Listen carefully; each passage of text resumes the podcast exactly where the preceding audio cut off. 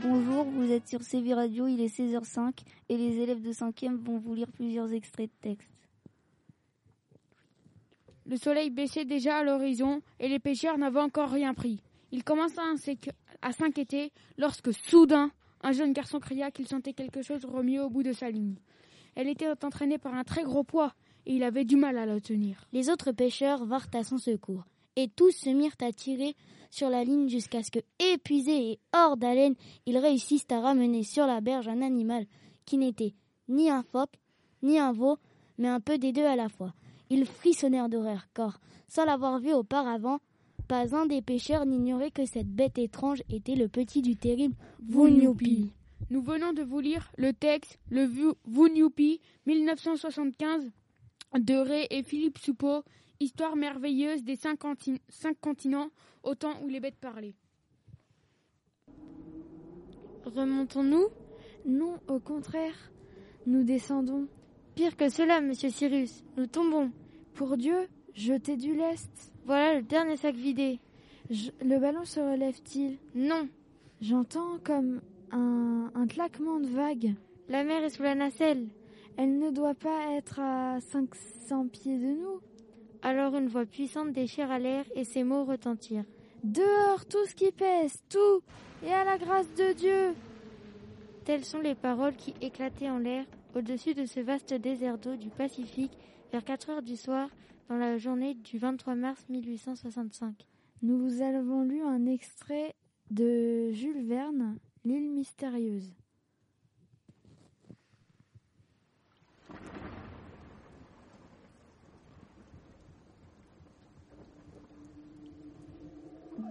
I see the violence in your eyes and it's a silent fighting. I see the lies in the mind decide.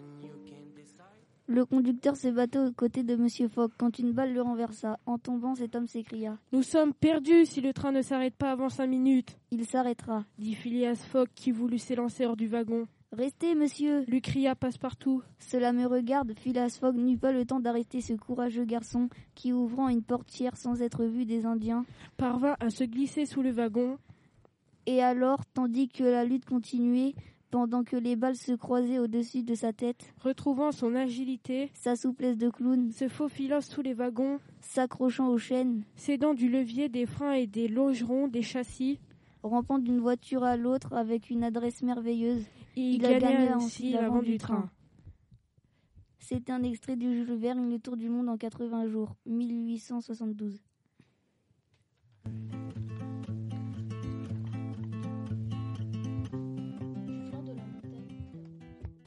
Du flanc de la montagne qui était, qui était ici abrupte et rocheuse, une pluie de cailloux se détacha, et tomba en crépitant et en ricochant parmi les arbres. D'instinct, mes yeux se tournèrent dans cette direction et j'entrevis une forme qui, d'un bond rapide, s'abritait derrière, par derrière le tronc d'un pin. Était-ce un ours, un homme ou un singe? Il m'était impossible de le conjecturer. L'être semblait noir et velu. Je n'en savais pas davantage. Mais dans l'effroi de cette nouvelle apparition, je m'immobilisai. Je m'arrêtai donc, cherchant un moyen de salut, et à la longue, le souvenir de mon pistolet me revint. Je n'étais donc pas sans défense. Le courage se ranima dans mon cœur. Je fis face à cet homme de l'île et marchai délibérément vers lui.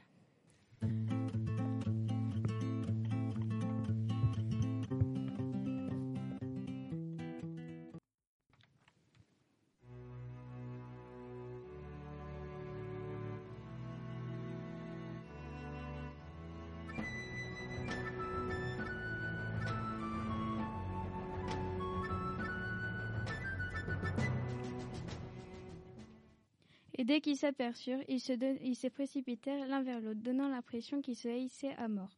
Chacun avait une lance rigide et solide. Ils échangent de si grands coups qu'ils percent l'un et l'autre les écus qui sont à leur cou et mettent en pièces leur aubert. Les lances se fendent et éclatent, et, et volant leurs troussons. Ils s'affrontent alors à l'épée, et dans l'engagement, ils tranchent les guiges de leurs écus et les déchiquetent entièrement dessus et dessous, si bien que les morceaux en pendent et qu'ils ne peuvent s'en couvrir ni s'en protéger. Les ayant mis en piège, chacun porte l'épée découverte sur les flancs, sur la poitrine, sur les hanches de son adversaire. Ils s'affrontent avec violence, mais aucun ne bouge d'un pouce, immobile comme un rocher.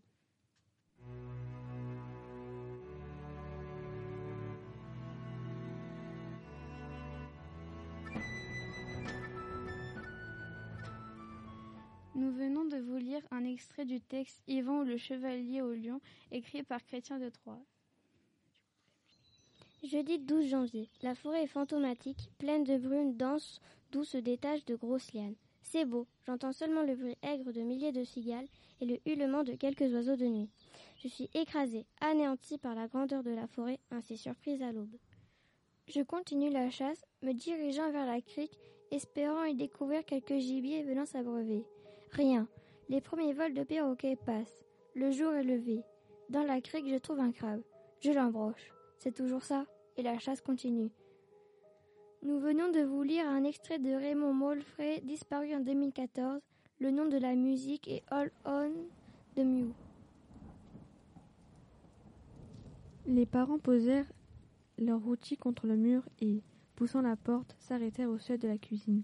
Assises l'une à côté de l'autre, en face de leur cahier de brouillon, Delphine et Marinette leur tournaient le dos. Elles suçaient le bout de leur porte-plume et leurs jambes se balançaient sous la table. Alors? demandèrent les parents. Il est fait, ce problème? Les petites devinrent rouges. Elles ôtèrent les porte-plumes de leur bouche. Pas encore, répondit Delphine avec une pauvre voix. Il est difficile, la maîtresse nous avait prévenus. Du moment que la maîtresse vous l'a donné, c'est que vous pouvez le faire. Il y a déjà deux heures qu'on cherche, dit Marinette. Eh bien, vous chercherez encore. Vous y passerez votre jeudi après-midi. Mais il faut que le problème soit fait. S'il n'est pas fait, tenez. Je n'aime pas autant, je n'aime autant pas penser à ce qui pourrait vous arriver. C'était un extrait de Marcel Aimé intitulé Le problème. La mer était loin, à l'autre bout de la plaine de sable. Elle brillait dans la lumière, elle changeait de couleur et d'aspect, étendue bleue, puis grise, verte, presque noire. Bande de sable ocre, ourlet blanc, des vagues, Daniel ne savait pas qu'elle était si loin. Il continuait à courir, les bras serrés contre son cœur, le cœur cognant de toutes ses forces dans sa poitrine. Maintenant, il sentait le sable dur comme l'asphalte, humide et froid sous ses pieds. À mesure qu'il s'approchait, le bruit des vagues grandissait, emplissait tout comme un sifflement de vapeur. C'était un bruit très doux, très lent, puis lent et inquiétant, comme les trains sur les ponts de fer, ou bien qui fuyaient en arrière comme l'eau des fleuves. Nous vous avons lu un extrait de Celui qui n'avait jamais vu la mer de Jean-Marie Gustave. Remontons-nous? Non, au contraire, nous descendons. Pire que cela, monsieur Cyrus, nous tombons. Pour Dieu, jetez du lest. Voilà le dernier sac vidé. Le ballon ne se relève-t-il? Non. J'entends comme un claquement de vagues. La mer est, est sous la nacelle. Elle ne doit pas être à 500 pieds de nous. Alors une voix puissante déchira l'air, et ces mots retentirent dehors tout ce qui pèse, tout, et à la grâce de Dieu. Telles sont les paroles qui éclataient en l'air au-dessus de ce vaste désert d'eau Paci du Pacifique vers 4 heures du soir dans la journée du 23 mars 1865. Nous vous avons lu un extrait de L'île mystérieuse de Jules Verne, 1875. L'homme calcul... calculait le pourcentage de Parisiens acheteurs d'éponges. Il regarda un taxi s'arrêter à sa hauteur. Une femme en sortit, les jambes très fines, puis son manteau en fourrure blanche. Certainement pas une femme à entrer dans le pourcentage. Elle le contourna, le sans le voir, traversa, longea le trottoir opposé, composa un code à l'entrée d'un immeuble. Une voiture grise. Une voiture grise passa doucement, l'éclaira dans le rayon de ses phares, freina près d'elle, le conducteur descendit. La femme se retourna, le vendeur d'éponges fronça, les sourcils en alerte. Il y eut trois coups de feu, et la femme s'écroula à terre.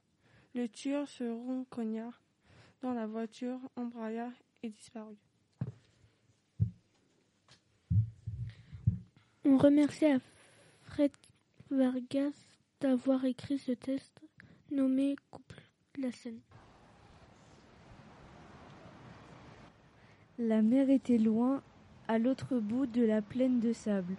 Elle brillait dans la lumière, elle changeait de couleur et d'aspect, étendue bleue, puis grise, verte, presque noire, bande de sable ocre, ourlet blanc des vagues.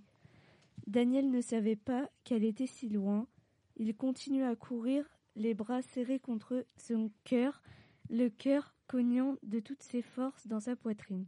Maintenant, il sentait le sable dur comme l'asphalte, humide et froid sous ses pieds. À mesure qu'il s'approchait, le bruit des vagues grandissait, amplissait, tout comme un sifflement de vapeur. C'était un bruit très doux et très lent, plus violent et inquiétant comme les trains sur les ponts de fer, ou bien qui fuyait en arrière comme l'eau des fleuves.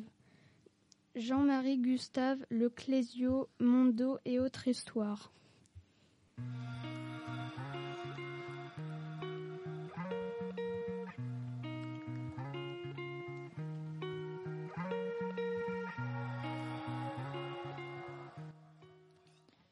Les parents posèrent leurs outils contre le mur et poussant la porte s'arrêtèrent au seuil de la cuisine. Assises l'une à côté de l'autre, en face de leur cahier de brouillon, Delphine et Marinette leur tournaient le dos. Elles suçaient le bout de leur porte-plume et leurs jambes se balançaient sous la table. Alors demandèrent les parents. Il est fait ce problème? Les petites devinrent rouges. Elles ôtèrent les porte-plumes de leur bouchon. Pas encore, répondit Delphine avec une pauvre voix. Il est difficile. La maîtresse nous avait prévenus. Du moment que la maîtresse vous l'a donné, c'est que vous pouvez le faire. Il y a déjà deux heures qu'on cherche, dit Marinette. Eh bien, vous chercherez encore. Vous y passerez votre jeudi après-midi. Mais il faut que le problème soit fait ce soir. Et s'il n'est pas fait, ah, s'il n'est pas fait, tenez, j'aime autant ne pas penser à ce qui pourrait vous arriver. Voilà, c'était un extrait de Marcel Aimé, Le problème, les contes du chat perché, 1946. Vous, venez d'entendre des textes de la 5e A. On se retrouve demain à la même heure.